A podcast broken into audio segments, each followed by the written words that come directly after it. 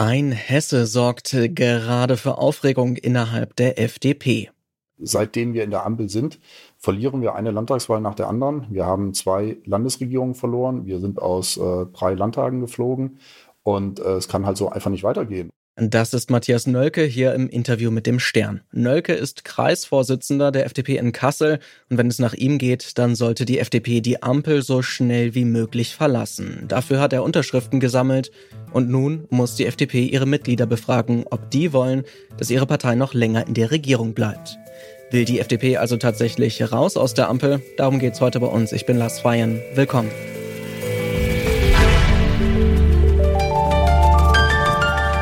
Zurück zum Thema.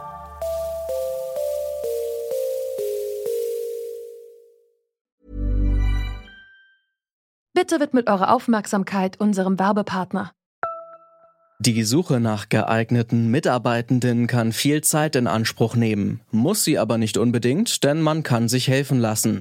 Zum Beispiel mit den Premium-Stellenanzeigen von Indeed, denn damit wird eure Stellenanzeige in der Suche sichtbarer und Bewerberinnen und Bewerber werden schneller auf euch aufmerksam. Indeed schenkt euch jetzt 75 Euro Startguthaben für eure Premium-Stellenanzeigen. Klickt dazu auf den Link in den Show Notes. Es gelten die AGB.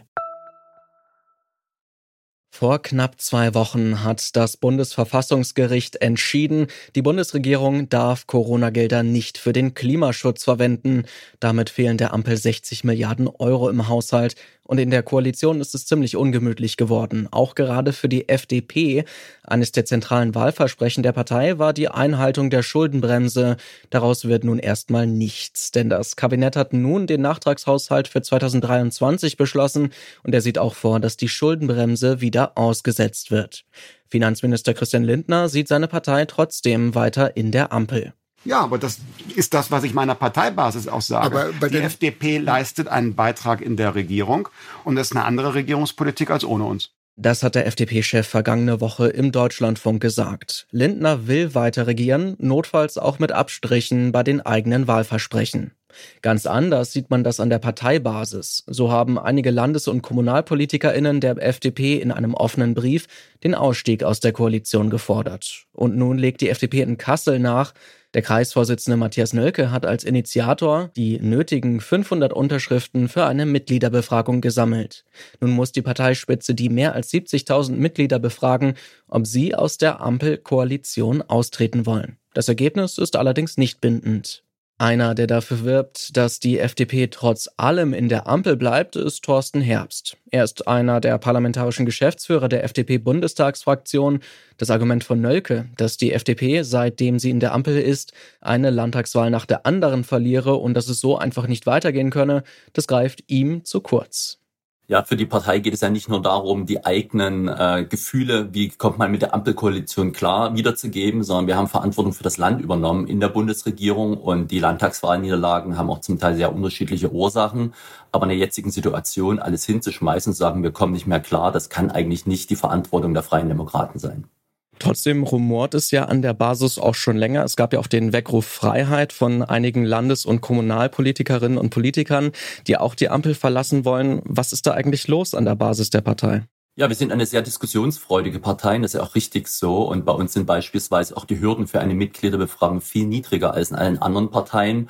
Und dieses Instrument der Mitgliederbefragung ist ja kein Mitgliederentscheid, sondern eine Befragung. Die hat auch keinen bindenden Charakter, ist aber eingeführt worden, um sich ein Stimmungsbild zu Sachthemen einzuholen. Und es ist auch kein Geheimnis, dass die gegenwärtige Koalition nie auf Riesenenthusiasmus in der FDP gestoßen ist. Aber klar, solange wir unsere Punkte in der Koalition durchsetzen können, also keine Steuererhöhung, Festhalten an der Schuldenbremse, Modernisierung des Landes, Planungsbeschleunigung und viele andere Themen. Da macht es natürlich Sinn, dass man mitregiert, weil in der Opposition kann man zwar FDP pur machen, Allerdings hat man keinerlei Einfluss auf die Ergebnisse des Regierungshandelns. Und ich glaube, das ist der wesentliche Unterschied.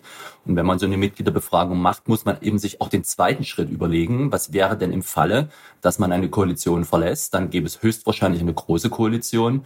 Und dann gäbe es genau dieselbe Koalition, deren Erbe wir jetzt mühsam, sage ich mal, versuchen müssen zu reparieren. Stichwort kaputte Verkehrsinfrastruktur in Deutschland, Unterausstattung der Bundeswehr. All die Dinge sind ja ein Erbe der großen Koalition, übrigens auch die Migrationskrise. Und da machen wir uns dran, die Dinge zu beseitigen. Und äh, das macht halt den Unterschied, ob man an der Regierung Einfluss nehmen kann oder ob man nur Zuschauer ist. Schauen wir doch nochmal auf die Schuldenbremse. Die soll ja nun auch für 2023 ausgesetzt werden, ist aber ja eigentlich eines der zentralen Versprechen der FDP. Sie haben es auch gerade nochmal betont, wie wichtig das für Ihre Partei ist, dass das weiterhin ein äh, Instrument bleibt ähm, bei der Haushaltspolitik. Wie gehen Sie denn damit um, dass das jetzt weiter ausgesetzt bleibt? Ja, man muss einen Unterschied machen zwischen der Heilung des Haushaltes 2023, den uns das Bundesverfassungsgericht mit dem Urteil aufgegeben hat, und dem Jahr 2024 in den Folgejahren. Für das nächste Jahr und die Folgejahre sehe ich im Moment keinen Grund, die Schuldenbremse auszusetzen, weil es auch keine Begründung dafür gibt, denn das Verfassungsgericht hätte die Hürden für Ausnahmetatbestände noch weiter angehoben. Und das kann nicht irgendwie eine allgemeine Entwicklung sein oder man braucht Geld, sondern es muss ein externes Ereignis sein, was sich dem eigenen Regierungshandeln entzieht.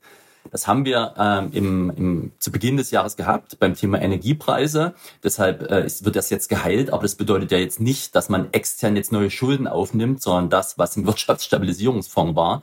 Die Ausgaben für die äh, Energiepreisbremsen, die muss man jetzt regulär in den Haushalt übernehmen. Und das geht natürlich nur, indem man nochmal die besondere Haushaltslage erklärt.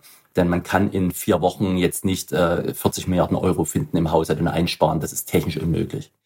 Es ist aber auch so, dass die Schuldenbremse inzwischen durchaus viele Kritiker gewonnen hat, nicht nur von ihren Koalitionspartnern, sondern auch zum Beispiel aus der CDU, zwei Ministerpräsidenten, die sich, drei inzwischen glaube ich sogar, die sich dazu kritisch geäußert haben. Und äh, zum Beispiel auch der Hauptgeschäftsführer der bayerischen Wirtschaft, der hat schon vor einem Jahr gesagt, dass die Schuldenbremse eigentlich reformiert werden müsse, um Investitionen in die Zukunft durch Kredite auch zu ermöglichen. Wäre dann aus Sicht der FDP das nicht auch langsam eine Option, die Schuldenbremse zumindest zu reformieren? Langfristig kann man sich überlegen, ob man die Schuldenbremse reformiert, aber nicht mit dem Ziel, mehr konsumtive Ausgaben zu ermöglichen. Und das ist ja der Hintergrund, den die meisten Befürworter einer Abschaffung oder einer, sagen wir mal, Schleifung der Schuldenbremse haben, denn die wollen mehr Konsumausgaben machen, die wollen keine Investitionen und was sie natürlich auch nicht beachten. Gegenwärtig, auch wenn man Ausnahmetatbestände definiert und äh, Kredite aufnimmt, es muss getilgt werden. Und äh, das vermindert natürlich den Handlungsspielraum kommender Generation, auch im Übrigen kommender Regierung, egal welcher Couleur. Und der zweite Punkt, den man sich betrachten muss, Schulden gibt es nicht für umsonst. Das sind Zinslasten, die auf uns zukommen. Und wir hatten noch vor zwei Jahren vier Milliarden pro Jahr, die wir an Zinslasten gezahlt haben. Im nächsten Jahr werden wir bei weit über 30 Milliarden sein. Das ist mehr Geld, als das Verkehrsministerium beispielsweise im eigenen Etat hat. Und mit diesem Geld kann man sinnvollere Dinge anstellen, statt einfach nur Zinsen zu zahlen für Schulden, die man aufgenommen hat. Wenn wir jetzt nochmal auf die aktuelle Lage schauen, die FDP sieht in den Umfragen ja im Moment nicht besonders gut aus, scheitert teilweise an der 5-Prozent-Hürde. Wenn also jetzt Neuwahlen kommen würden, wäre die FDP auch in ihrer Existenz als Bundestagspartei oder Fraktion gefährdet. Ist das vielleicht auch einer der Gründe, warum Sie in der Ampel bleiben wollen? Nein, also wenn man gewählt ist, dann muss man Verantwortung übernehmen. Und wir haben es uns nicht einfach gemacht mit dieser Koalition. Es war und es ist nicht einfach. Man sieht doch, es sind sehr drei unterschiedliche Parteien, die auch äh, ja von, von ihrer Programmatik zum Teil sehr weit auseinander liegen. Und der gemeinsame Nenner war, wir modernisieren das Land. Und ich glaube, das ist uns in vielen Dingen gelungen. Zum Beispiel bei Planungs- und Genehmigungsbeschleunigung für Verkehrsinfrastrukturprojekte haben wir mehr geschafft als alle Vorgängerregierungen zusammen. Das muss einfach schneller gehen. Wir brauchen viel, viel zu lange dafür. Und im Übrigen, wenn man in der Politik ist, muss man immer mit dem Risiko leben, dass man eine Neuwahl gibt. Die Hürden dafür sind in Deutschland natürlich hoch. Man kann nicht einfach mal so den Bundestag auflösen, sondern braucht entsprechende Mehrheiten dafür. Aber äh, ich sag mal, die FDP ist da, glaube ich, kampferprobt und wir haben schon viele auch schwierige Situationen erlebt und wir sind auch einmal zurückgekommen, wo keiner mehr auf uns gewettet hatte. Also sag mal, Angst vor Wahlen darf man als FDP nie haben.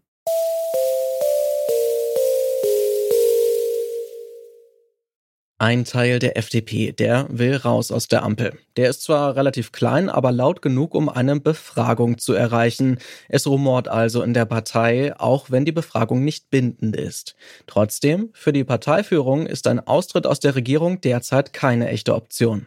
An dieser Stelle noch ein Hinweis in eigener Sache. Wenn ihr mithelfen wollt und könnt, unser Podcast Radio dauerhaft zu erhalten und auszubauen, dann freuen wir uns über jede Form der Unterstützung. Finanziell könnt ihr uns zum Beispiel schon ab 3,33 Euro bei Steady unterstützen. Auf detektor.fm slash danke findet ihr einen Überblick über alle Möglichkeiten. Im Voraus schon einmal vielen Dank. Und das war's für heute. Die Redaktion hatten Bruno Richter, Naomi Asal und Alea Rentmeister. Stanley Baldorf hat diese Folge produziert und ich bin Lars Feyen. Macht's gut und wohl an. Zurück zum Thema vom Podcast Radio Detektor FM.